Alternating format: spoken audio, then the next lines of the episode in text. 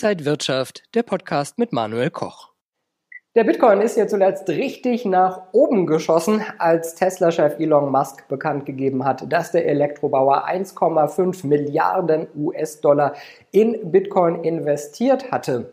Heute soll es aber weniger um Bitcoin selbst gehen, sondern um Alternativen, um Unternehmen, die auf Blockchain setzen. Und darüber spreche ich mit der Buchautorin und Finanzjournalistin Jessica Schwarzer, zugeschaltet aus Düsseldorf. Jessica, grüß dich.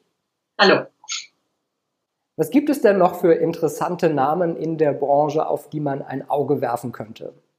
Also da gibt's wirklich jede Menge Unternehmen, die irgendwie so ein bisschen was mit Blockchain zu tun haben. Es gibt jetzt nicht die Blockchain-Aktie. Ähm, wir haben natürlich erstmal die ganzen großen Tech-Konzerne. Es ist eine Facebook, die sich das Thema anguckt. Microsoft ist da stark dabei. Dann ist es natürlich ähm, eine IBM. Es sind die großen Chip-Hersteller, AMD, Nvidia. Ähm, wir haben The Bank of America, die auch ähm, bei dem Thema dabei ist. Also das ist äh, relativ äh, ja, weit verbreitet mittlerweile. Aber da sind es natürlich immer nur so Teile des Geschäftsmodells, äh, die dann irgendwas mit Blick, Bitcoin, zu, mit Blockchain, Entschuldigung, zu tun haben. Und dann haben wir natürlich gerade in den USA jede Menge Startups, die in irgendeiner Weise mit dem Thema sich beschäftigen. Das ist natürlich dann für Anleger deutlich riskanter. Das ist mit ordentlich Nervenkitzel behaftet. Teilweise sind das sogar Penny Stocks. Da muss man dann eben wirklich ein entsprechendes Risikoprofil mitbringen. Du hast jetzt sehr viele unterschiedliche Namen genannt. Die einen haben ja ein richtiges äh, Geschäftsmodell, was schon sehr lange auch erfolgreich ist. Die anderen kennt man jetzt nicht so. Profitieren die einfach auch von diesem Bitcoin-Hype? Werden die mit dem Sog auch mit nach oben gezogen? Ja, natürlich. Also die ähm, ist, da ist Musik drin in dem Thema. Wenn äh, der Bitcoin zu so einer Rallye ansetzt, dann schauen natürlich viele Investoren auch, was man da sonst noch äh, vielleicht kaufen könnte, sich ins Depot packen könnte. Und dann sind wir eben ganz schnell bei Blockchain, was ja die Technologie hinter dem Bitcoin ist. Und äh, da schauen sie natürlich, welche Unternehmen da wirklich spannend sind. Und mit den kleinen wird da schon recht heftig gezockt. Wie schon gesagt, es sind teilweise Penny Stocks. Ähm, das sind auch teilweise Geschäftsmodelle, die noch nicht besonders erprobt sind, teilweise auch eher ein wenig äh, ja, Löchern auf dünnem Eis. Ähm, aber da muss man halt schauen, äh, wie weit man da ins Risiko gehen will. Und bei den großen Konzernen, wie schon gesagt, ist es halt eben wirklich ein Bruchteil des Geschäftsmodells. Teilweise kaufen die natürlich auch einfach Startups auf. Das haben wir bei anderen großen Tech-Themen ja auch gesehen. Da gilt vielleicht so ein bisschen die Daumenregel auch, dass äh, ein, ein Unternehmen von zehn Startups dann am Ende erfolgreich sein wird äh, und dann kann man vielleicht äh, wie beim Lotto ein bisschen draufsetzen. Jessica, gibt es außer Aktien vielleicht auch noch ETFs oder andere Finanzprodukte, die in diesem Bereich gehen, die interessant sein könnten? Ja, es gibt in der Tat ein ETF, äh, was an der Börse Frankfurt notiert ist, ein Themen-ETF, das heißt auch Blockchain-ETF, ist äh, von Investco. Das ähm, ist auch eine ganz spannende Sache. Ich habe mir da mal die Performance angeguckt. Wir wissen ja, im vergangenen Jahr hat der Bitcoin sich vervierfacht und die Blockchain Aktien, die in dem ETF drin sind, die haben immerhin 90 Prozent zugelegt. Also auch das relativ sportlich, würde ich sagen. Vor allem, wenn man es mit dem gesamten Markt äh, vergleicht. Also da ist auch ordentlich äh, Feuer dahinter. Da sind dann Unternehmen drin. Ähm, ich muss auf meinen schlauen Zettel gucken, weil die kenne ich teilweise gar nicht.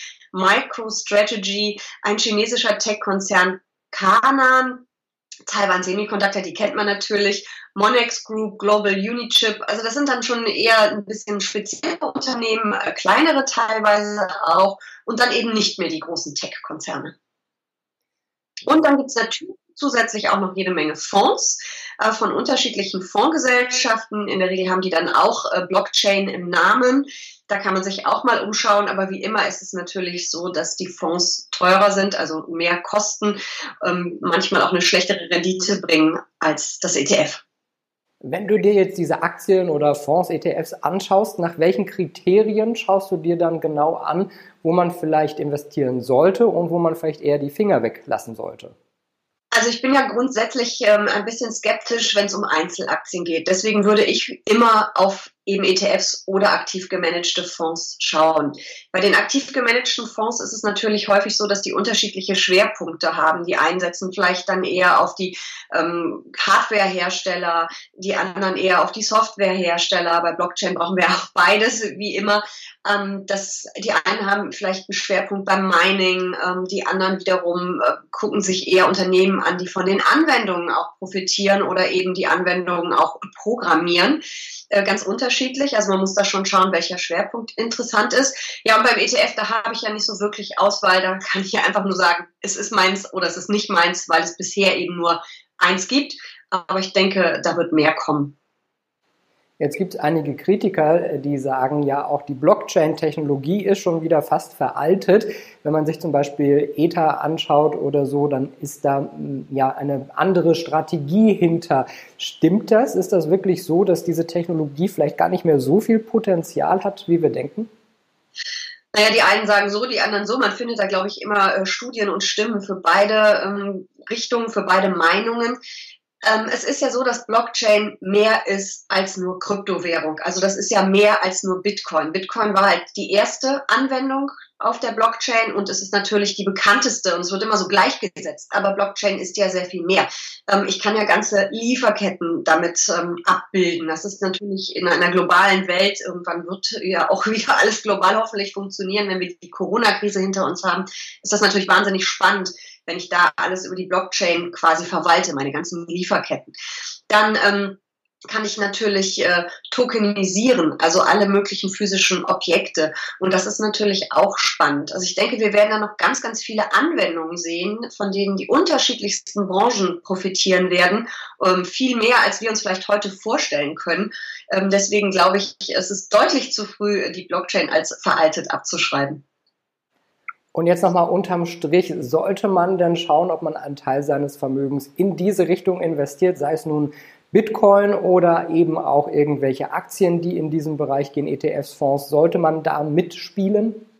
Also ich persönlich ähm, halte den Bitcoin für hochspekulativ. Es ist ein Spekulationsobjekt. Ähm, da wäre ich ein bisschen vorsichtig, auch wenn man da natürlich wahnsinnige Gewinne mit einfangen kann. Aber wir wissen alle, der Kurs schwankt auch mächtig. Also wahnsinnige Verluste sind auch jederzeit drin.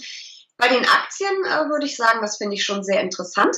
Man sollte sich aber da eben darüber im Klaren sein, wenn man in die großen Tech-Konzerne investiert hat, ähm, wenn man in Software- und Hardware-Konzerne investiert hat, dann ist man bei dem Thema irgendwie schon dabei.